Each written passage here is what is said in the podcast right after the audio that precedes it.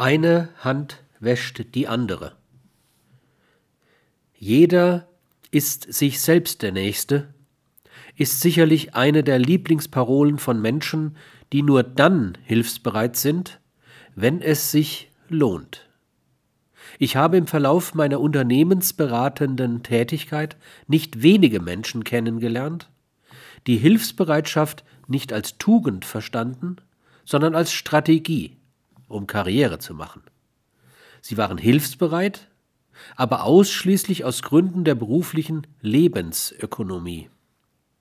Solchen Menschen kann man schnell ihren defizitären Charakter verdeutlichen. Wenn Hilfsbereitschaft nichts an Anerkennung, an gutem Ruf, an sozialen Erfolgen einbringt, wird sie nicht erheblich, so etwa im Familienleben oder in der Gestaltung der Partnerschaft.